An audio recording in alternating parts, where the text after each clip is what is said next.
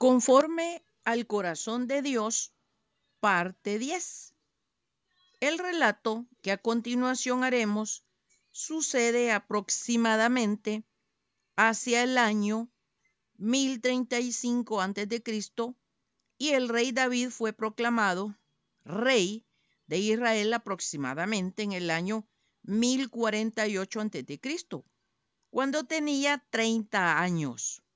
Comenzó a reinar y reinó 40 años, por lo que se puede deducir que los hechos presentados en el segundo libro de Samuel en el capítulo 11 ocurren cuando el rey David tenía 43 años y llevaba 13 años reinando. Es el tiempo de primavera.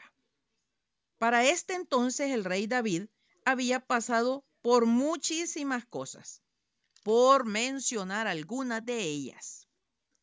Su esposa Mical, hija del rey Saúl, le reprochó por venir danzando delante del arca del pacto, cuando fue traída a Jerusalén. Por este pecado nunca tuvo hijos, segundo Samuel 6 del 12 al 23. El rey David quería además de haber edificado su casa, edificar un templo para Jehová. Pero el Señor le habló por medio de su profeta Natán que no sería él quien lo edificaría porque tenía mucha sangre en sus manos, por ser un hombre de guerra, sino que sería su descendiente quien lo construiría, segundo Samuel 7, del 1 al 17. El rey David vino delante del Señor con una oración de sometimiento a la voluntad de Dios, segundo Samuel 7 del 18 al 29.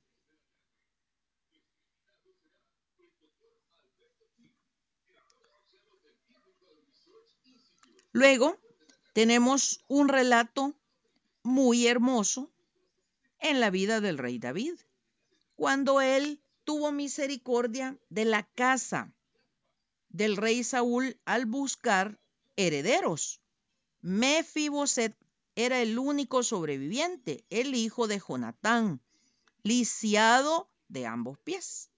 Por amor a su gran amigo Jonatán, el rey David lo trajo a vivir en el palacio y todo lo que era de Saúl se lo dio como herencia a Mefiboset.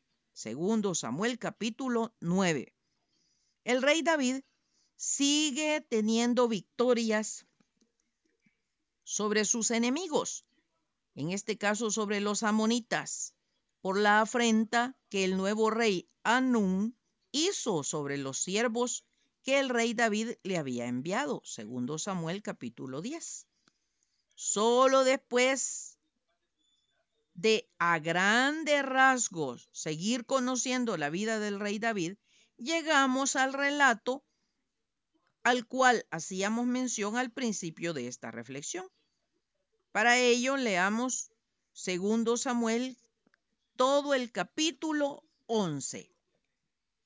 Aconteció al año siguiente, en el tiempo que salen los reyes a la guerra, que David envió a Joab y con él a sus siervos y a todo Israel, y destruyeron a los amonitas y sitiaron a Rabá. Pero David se quedó en Jerusalén. Y sucedió un día, al caer la tarde, que se levantó David de su lecho y se paseaba sobre el terrado de la casa real y vio desde el terrado a una mujer que se estaba bañando, la cual era muy hermosa. Envió David a preguntar por aquella mujer y le dijeron, aquella es Betsabé, hija de Eliam, mujer de Urías Eteo.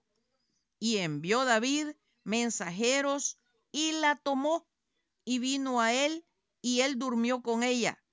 Luego ella se purificó de su inmundicia y se volvió a su casa.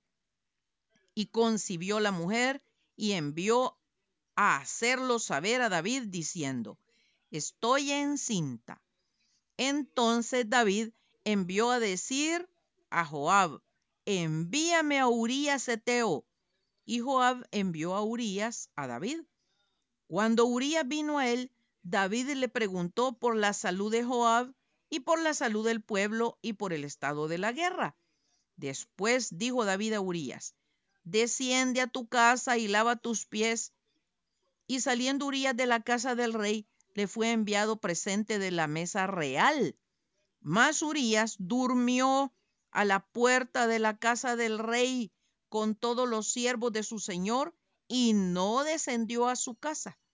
E hicieron saber esto a David diciendo, Urías no ha descendido a su casa. Y dijo David a Urías, no has venido de camino. ¿Por qué pues no descendiste a tu casa? Y Urías respondió a David, el arca e Israel y Judá están bajo tiendas, y mi señor Joab y los siervos de mi señor en el campo. Y había yo de entrar en mi casa para comer y beber y a dormir con mi mujer?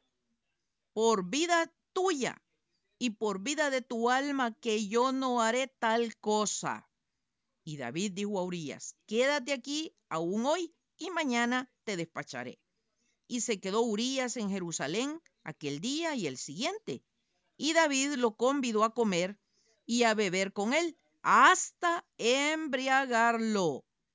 Y él salió a la tarde a dormir en su cama con los siervos de su señor, mas no descendió a su casa. Venida la mañana, escribió David a Joab una carta, la cual envió por mano de Urías.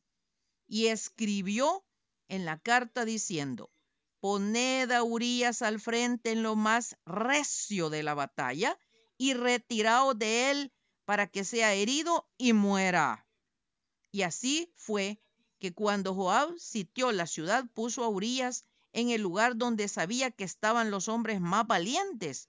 Y saliendo luego los de la ciudad, pelearon contra Joab y cayeron algunos del ejército de los siervos de David, y murió también Urías Eteo.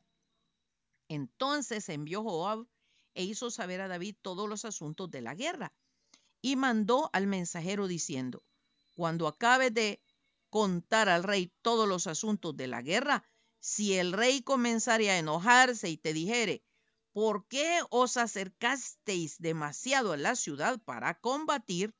¿No sabíais lo que suelen arrojar desde el muro? ¿Quién hirió a Abimelech, hijo de Jerobaal? ¿No echó una mujer del muro un pedazo de una rueda de molino y murió en Tebes? ¿por qué os acercasteis tanto al muro? Entonces tú le dirás, también tu siervo Urías Eteo es muerto. Fue el mensajero y llegando contó a David todo aquello a que Joab le había enviado. Y dijo el mensajero a David, prevalecieron contra nosotros los hombres que salieron contra nosotros al campo, bien que nosotros les hicimos retroceder hasta la entrada de la puerta. Pero los flecheros tiraron contra tus siervos desde el muro y murieron algunos de los siervos del rey y murió también tu siervo Urías Eteo. Y David dijo al mensajero, así dirás a Joab, no tengas pesar por esto, porque la espada consume ora a uno, ora a otro. Refuerza tu ataque contra la ciudad hasta que la rindas y tú aliéntate. Oyendo la mujer de Urías que su marido Urías era muerto, hizo duelo por su marido. Y pasado el luto, envió David y la trajo a su casa y fue ella su mujer y le dio a luz un hijo. Mas esto que David había hecho fue desagradable ante los ojos de Jehová. Al leer estos hechos, parece como si hablamos de otra persona. Hagamos un recuento. Número uno, el rey David, por las razones que la Sagrada Escritura no expone, no aclara, se quedó y no salió a la guerra. Número dos, si se quedó, uno pensaría que fue porque como gobernante de todo Israel tenía mucho trabajo y le faltaría tiempo. 3. Pero en lugar de esto, el rey David se venía levantando de su cama al caer la tarde para pasearse sobre la terraza de su casa real. Cuarto, y vio a una mujer muy hermosa que se estaba bañando. Leamos cómo el Señor Jesucristo describe este proceso en Mateo 5 del 27 al 29. Oísteis que fue dicho, no cometerás adulterio, pero yo digo que cualquiera que mira a una mujer para codiciarla, ya adulteró con ella en su corazón. Por tanto, si tu ojo derecho te es ocasión de caer, sácalo y échalo de ti pues mejor te es que se pierda uno de tus miembros y no que todo tu cuerpo sea echado al infierno. El primer y más grande enemigo del humano y del creyente es la carne, que son las tendencias pecaminosas del alma y del cuerpo. ¿Cómo podría el rey David excusarse diciendo que Satanás lo tentó? Leamos Santiago 1 del 14 al 16. Sino que cada uno es tentado cuando de su propia concupiscencia es atraído y seducido. Entonces la concupiscencia después que ha concebido da a luz el pecado y el pecado siendo consumado da a luz la muerte. Amados hermanos míos, no erréis. No olvidemos que la concupiscencia son el deseo, la pasión, el apetito y el placer. Por lo que este proceso se da en ver, codiciar, maquinar, pecar, que da como resultado la muerte espiritual. Ojo, continuaremos en la próxima reflexión. Dios nos guarde y ayude.